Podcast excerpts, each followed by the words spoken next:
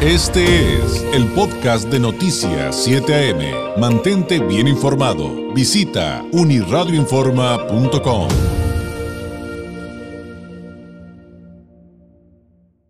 En la línea telefónica le agradezco nos tome la llamada Carlos Jiménez Ruiz, presidente estatal del Partido Revolucionario Institucional del PRI en Baja California. Carlos, ¿cómo estás? Muy buenos días. Buenos días, David. Muy agradecido, como siempre, con el gusto de saludarte y, reconociendo a Uniradio como un medio que nos da oportunidad a todos de expresarnos y comunicarnos con todo el auditorio. Gracias, Carlos. Pues hay muchos temas de los que te quisiera preguntar. Ahorita en unos momentos te voy a pedir tu posicionamiento respecto al segundo informe de López Obrador, pero partamos eh, por el principio y con, con qué está pasando con el PRI actualmente en Baja California. Y te lo pregunto en dos sentidos. Uno, eh, ¿Cómo van eh, todos los eh, trabajos internos, la confirmación del Consejo Técnico, las actividades del partido? Y esto, en segunda instancia también, ¿cómo viene en tanto a cómo se preparan para el proceso electoral? Que bueno, ya ves que va a empezar aquí oficialmente hasta diciembre, no en septiembre como en el resto del país, pero finalmente iremos a las urnas, Carlos, en el 2021. Así es.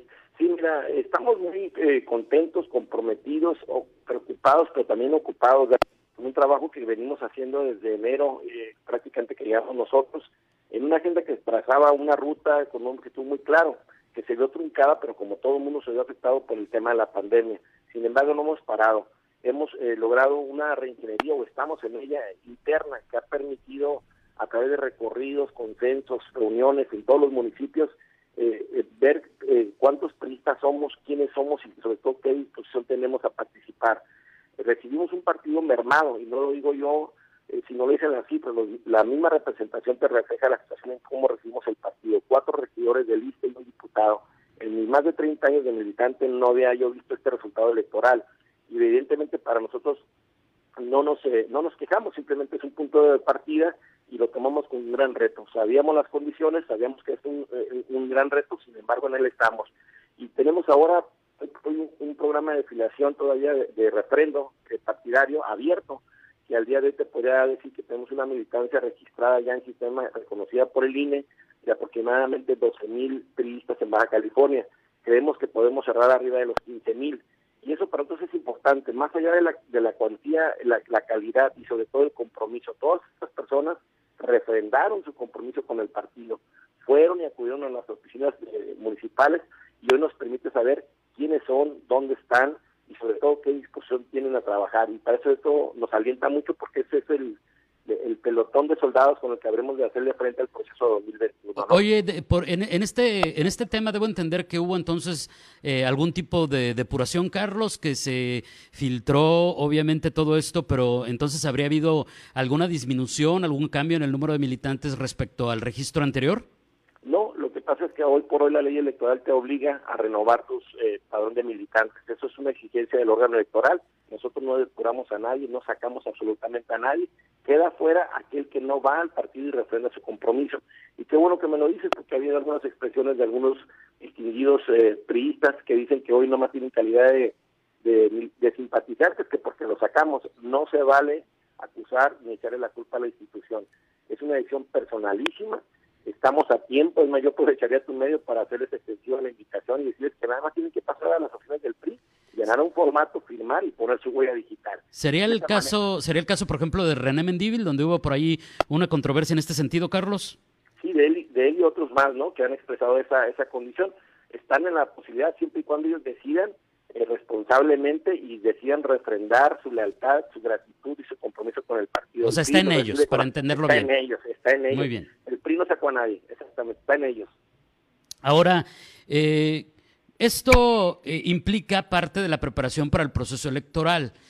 Y una de las difíciles decisiones que entiendo tendrá el PRI a continuación será el de eh, ir a alianza o no ir en alianza. Y esto tiene Carlos claroscuros. ¿Cómo ganar la Morena? Dicen algunos, pues con una gran alianza. Pero ¿qué pasaría con el PRI si se dividen los votos en un momento crítico para este instituto político? Trabajo es, complejo, pero estamos en ello. eh, además de, la renovación de del padrón de militantes, estamos renovando todo lo que estaba vencido, que es prácticamente sectores y organizaciones. En algunos habrá cambios y en algunos se están ratificando los que ya están ocupando ese cargo. El día de hoy tomamos protesta, David, si me permites informar también, a las 5 de la tarde, eh, virtualmente, eh, el nuevo Consejo Político, que es el órgano de gobierno para la toma de decisiones importantes, donde ahí se define precisamente si vamos o no en alianza y estamos hablando de 500 propietarios, 500 suplentes, donde va hombres de experiencia, donde la mayoría, el 50%, nosotros le apostamos a que sea mucho más el número de mujeres que integran este consejo y sobre todo jóvenes. Entonces, eh, para nosotros es importante el día de hoy que a través de vía remota, como lo exige la necesidad, estará Alejandro Moreno Caro y Carolina Villana tomando la protesta de ley a estos consejeros en Baja California y con ellos sabemos de trabajar. Y en estos próximos días estaremos renovando eh, hasta donde sea posible antes de que inicie el proceso electoral eh, los demás órganos de gobierno internos del partido para después eh, estar, como lo venimos haciendo, porque no ha sido una agenda que tengamos olvidada, el retomar las causas y hacer nuestra alianza con la ciudadanía primero y luego ver la posibilidad, como bien dices tú, con los partidos políticos. Muy bien.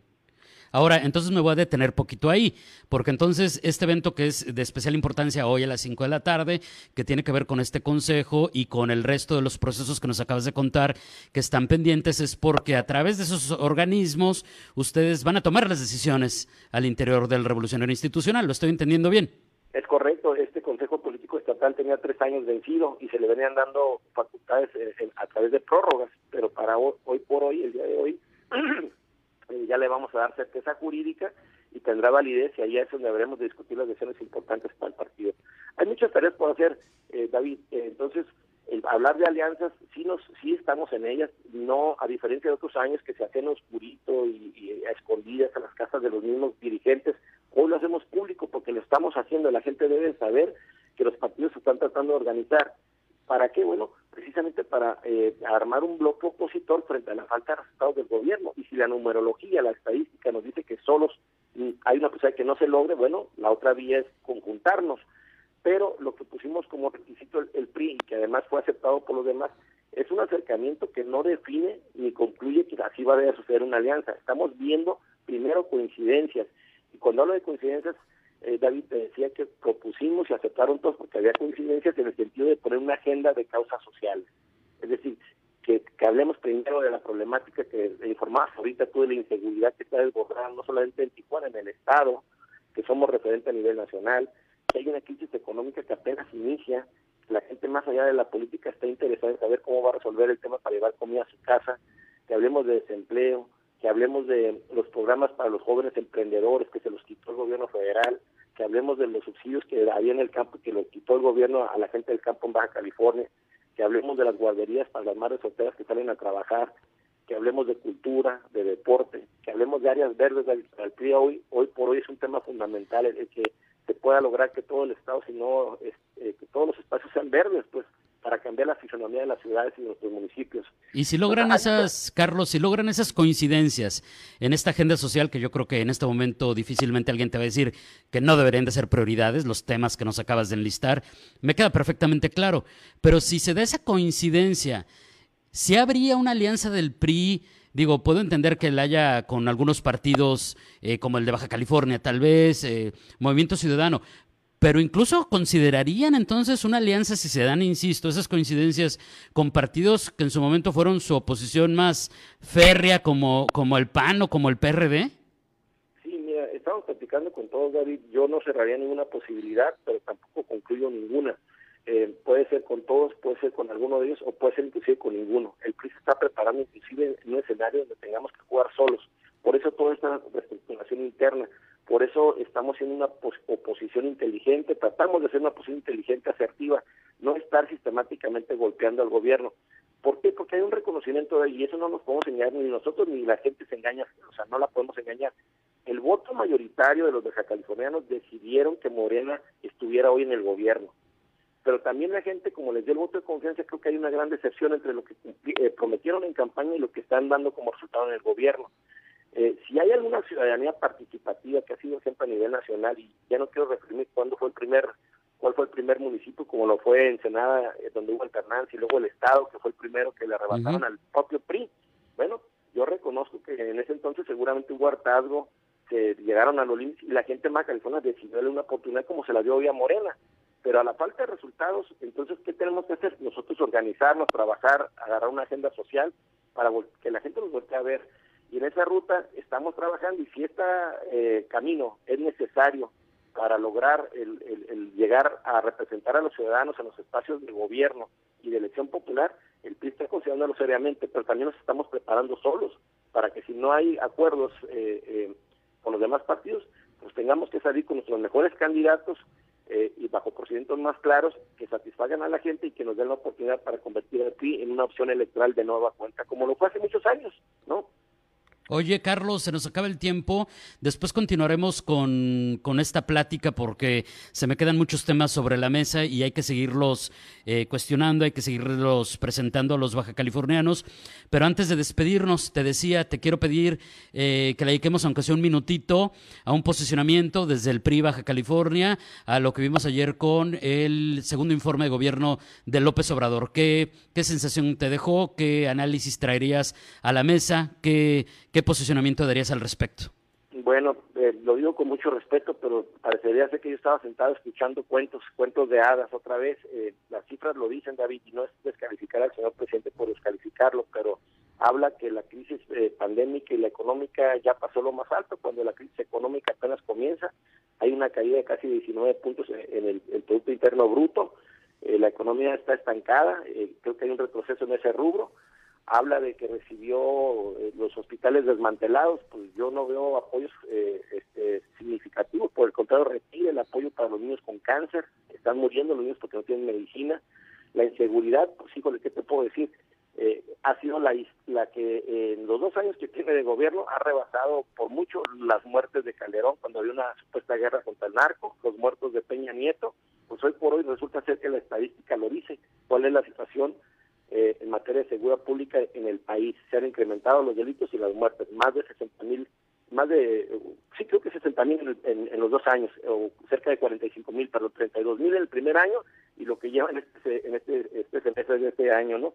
Entonces ha sido muy, muy violento, eh, eh, el país está violentado, insisto, los programas en tecnología se retiraron, creo que el informe más bien fue político y otra vez le habla a sus seguidores, a sus fans, pero estoy confiado en que el mexicano está hoy analizando eh, la actitud del presidente y sobre todo sus resultados. Yo veo obras significativas a nivel nacional de las que él habla, pues están en arranque, dice, la verdad es que no sabemos ni qué condiciones van, ¿no? Hablo de Santa Lucía, hablo del Tren Maya y hablo de, Dos Bocas. Entonces, eh, insisto, un, mensaje otra vez de contenido político, como si estuviera en campaña, sigue con su mismo formato, por eso hablo de cuento de y eh, por otro lado la falta de resultados son evidentes y creo que el ciudadano va a reflexionar en este proceso de 2021 creo que es la gran oportunidad para que otra vez el mexicano decida a quién llevar a, los espacios de gobierno Carlos, te agradezco mucho. Seguiremos platicando de estos y más temas desde el PRI en Baja California, como lo hacemos aquí con todos los partidos. Todos están bienvenidos y tienen los micrófonos abiertos. Mientras tanto, muchas gracias y muy buenos días. Agradecido como siempre y saludos a toda la, a la audiencia. Gracias, muy amable. Gracias. Es Carlos Jiménez Ruiz, el presidente estatal del PRI aquí en Baja California.